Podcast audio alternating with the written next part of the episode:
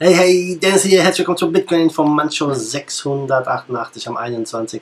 August. Wir sprechen über die Skalierungsprobleme bei Ethereum, über die A1 Telekom Austria und Bitcoin-Zahlungen und über den Twitter-Handle at Bitcoin. Was ist da los?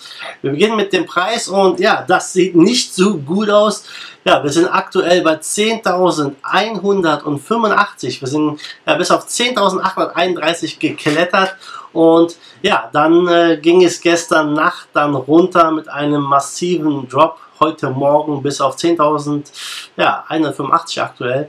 Also mal wieder ein paar hundert Dollar hat der Bitcoin gelassen und ja, sieht nicht so gut aus. Die Charts könnte sein, dass wir jetzt doch noch ein bisschen weiter runtergehen und viele hoffen, dass der Bitcoin weiter runtergeht, um nochmal günstig einzukaufen. Auf der einen Seite, auf der anderen Seite hoffen sie darauf, dass die Alt-Season beginnt, ja. Aber aktuell ist alles möglich. Der Bitcoin, der bounced ja im Moment hoch und runter. Also mal sehen, was der Rest der Woche noch so bringt. Aber gucken wir mal zu unserem ersten Thema, nämlich Ethereum mit Problemen. Und ja, Ethereum ist nach dem Bitcoin die zweitgrößte Kryptowährung am Markt äh, mit einer Marktkapitalisierung ja, von 20 Milliarden. Also nicht schlecht, ja, aber Ethereum hat Probleme nämlich was die Skalierbarkeit angeht. Und Vitalik Buterin hat jetzt darüber gesprochen in einem Interview ähm, mit äh, ja, einer Zeit, war es eine Zeitschrift, ja, ich weiß nicht, auf jeden Fall hat ein Interview durchgeführt vor zwei Tagen, ja, was den aktuellen Stand von Ethereum betrifft. Und natürlich, wie wir Vitalik kennen, er nimmt dort kein Blatt vor den Mund. Und der Hauptgrund, ähm, für Unternehmen, ja, die äh, generell interessiert sind an Ethereum, sagt, wäre einfach die Skalierbarkeit und dass wir jetzt ja, einen großen Engpass haben, ein Bottleneck, was ja natürlich sehr schwierig ist fürs Unternehmen. Ähm, man kann das Ethereum-System halt die Blockchain nicht voll nutzen, ja, weil sie halt schon an ihrem Limit angekommen ist. Ja. Ein Beispiel hierzu, damit du das verstehst, ist ja zum Beispiel, wenn eine Festplatte eine Datenübertragungsrate von 100 Megabyte die Sekunde hat, dein USB-Stick aber nur 35 Megabyte die Sekunde liefert, ja, dann ist dein USB-Stick ein Bottleneck. Das heißt, er kann die volle Leistung der Festplatte nicht äh, nutzen. Und ja, genauso ist es bei Ethereum. Vielleicht erinnert sich der ein oder andere, als die Crypto Kitty Release so, äh, so, äh, ja, so angesagt waren, da war die Ethereum-Blockchain richtig am Limit und ja, viele Token laufen dort auf der Ethereum-Blockchain und ja, er hat halt gesagt, dass ähm, sie äh, ja im Endeffekt Leute davon abhalten wollen, ja, äh, er sagt hier, wir haben tatsächlich den Druck, Leute von der Nutzung von Ethereum fernzuhalten, weil die Transaktionskosten natürlich auch explodieren und das ist natürlich etwas, was sich kein Unternehmen wünscht, ja, wenn man sich jetzt Ethereum als Blockchain ansieht, auf der man was aufbauen möchte und die ist am Limit, ist das kein gutes Zeichen und äh, ja, um sich daraus ein bisschen zu befreien, muss man jetzt über Alternativen nachdenken. Ähm, das Problem, was Vitalik sieht, ist einfach, dass jeder Computer jede Transaktion verifizieren muss. So ist es nun mal aktuell, ja. Und äh, das ist äh, ja vielleicht etwas, wo man dran arbeiten kann und arbeiten sollte, wo man dann umstellt auf ein Modell, bei dem jeder Computer im Durchschnitt nur einen kleinen Teil der Transaktionen prüft. Ja, das ist natürlich dann die Frage, ja, wie steht es dann mit der Sicherheit der Blockchain? Da gibt es natürlich ein paar Trade-offs, aber Vitalik meint, diese Trade-offs, die wären verhältnismäßig und das wäre vielleicht ein möglicher Weg, die Transaktionskosten um einen Faktor über 100 zu senken, um auch wieder neuen Platz für weitere äh, Anwendungen auf der Ethereum-Blockchain zu schaffen. Und ja, mal gucken, wie das da weitergeht mit der Skalierbarkeit. Also es sieht im Moment nicht so gut aus, äh, dass Ethereum wieder so eine Marktkapitalisierung äh, gewinnt oder Dominanz gegenüber Bitcoin gewinnt, wie 2017 es der Fall war. Das äh, sieht aktuell nicht danach aus, aber wir warten einfach mal ab. Was ist deine Meinung zur Skalierbarkeit von Ethereum? Schreib mir mal in die Kommentare. Jo, zweites spannendes Thema ist aus Österreich. Die A1 Telekom Austria akzeptiert jetzt Bitcoin-Zahlungen und ja, das sind positive Nachrichten. Es ist ein Feldversuch in Zusammenarbeit mit dem Startup Salamantex und das wird jetzt in ausgesuchten A1-Filialen durchgeführt und ja, jetzt können die Leute mit Bitcoin und Co. bezahlen. Das geht aus der Pressemitteilung hervor. Ähm, die äh, Firma Salamantex stellt hier die Software als auch die Hardware für die Bitcoin-Kassenlösung zur Verfügung, um ja, das Ganze jetzt für Kryptowährungen zu erweitern. Durchführbar wird das in 1, 2, 3, 4, 5, 6, 7 Filialen in Wien, Wien Mitte, Niederösterreich, Steiermark, Tirol, Salzburg und über Oberösterreich.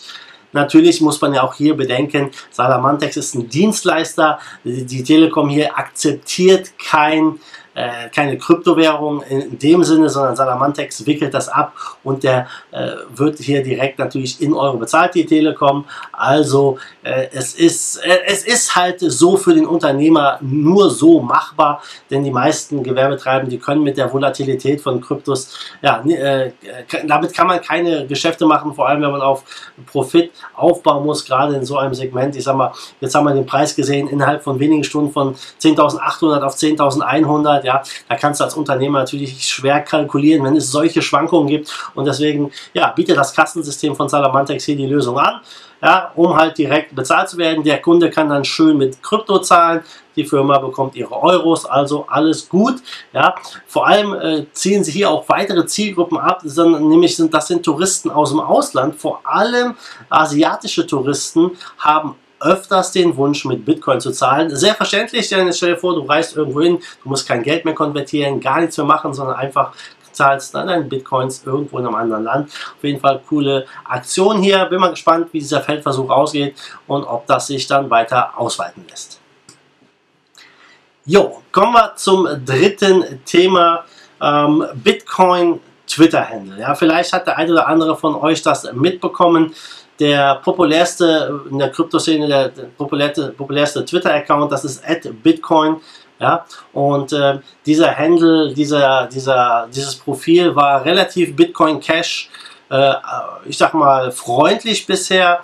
Und ja, das hat sich jetzt schlagartig geändert. Es scheint so, der Bitcoin.com-Account wurde weiß ich, was genau da passiert ist, das, das weiß man nicht. Ja, da wird spekuliert, wurde er verkauft, äh, äh, hat, wurde er gehijackt oder äh, was auch immer. Auf jeden Fall wurden die meisten Bitcoin Cash Tweets äh, rausgenommen, gelöscht. Es wurde wieder auf die bitcoin.org Seite hingewiesen und ja, jetzt gehen die Spekula Spekulationen natürlich äh, los. Einige sagen, ja, es, es geht hier um ein Hijacking. Andere sagen, hey, der CEO von Twitter, Jack Dorsey, der ist ja ein großer Lightning-Verfechter. Deswegen hat er diesen Twitter-Handle von den Bitcoin Cash Community weggenommen, um halt einem Bitcoin-Maximalisten zu geben und, und, und. Also diese Schlammschlacht, die Bitcoin und Bitcoin Cash äh, hier austragen, die nimmt hier ihren weiteren Lauf, ganz klar.